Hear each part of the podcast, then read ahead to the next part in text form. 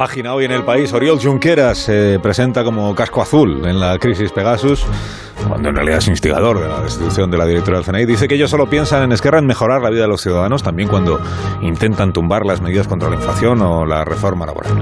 Le pregunto a Fernando Onega si hay que promover ya el proceso de beatificación del líder de Esquerra Republicana de Cataluña.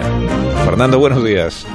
Muy buenos días, Alsina. A mí, ¿qué quieres que te diga? Beatificar a Junqueras me parece poco aunque iniciar ese proceso en vida sea un privilegio a casi nadie concedido en la historia de la cristiandad. Es que lees su entrevista en el país y llegas a una conclusión. Henos aquí ante el gran defensor de los pobres espiados. He aquí su santo patrón, y no puede haber un santo patrón de desvalidos que no haya sido canonizado. Sáltese, por tanto, la fase de beatificación y váyase directamente a la canonización por su lucha contra la herejía expiacional. Méritos que propongo para el expediente. Cuando habla de decisiones útiles a la ciudadanía, la primera es saber que no te espían.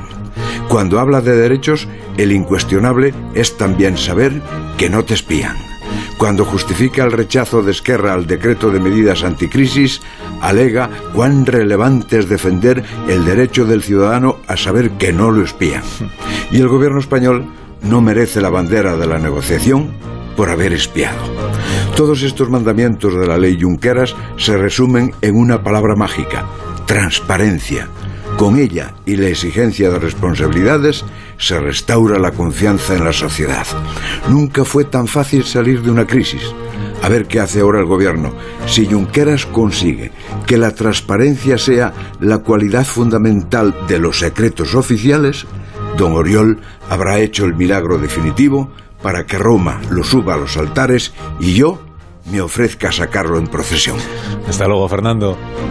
Hasta las ocho y media. Recordamos ahora.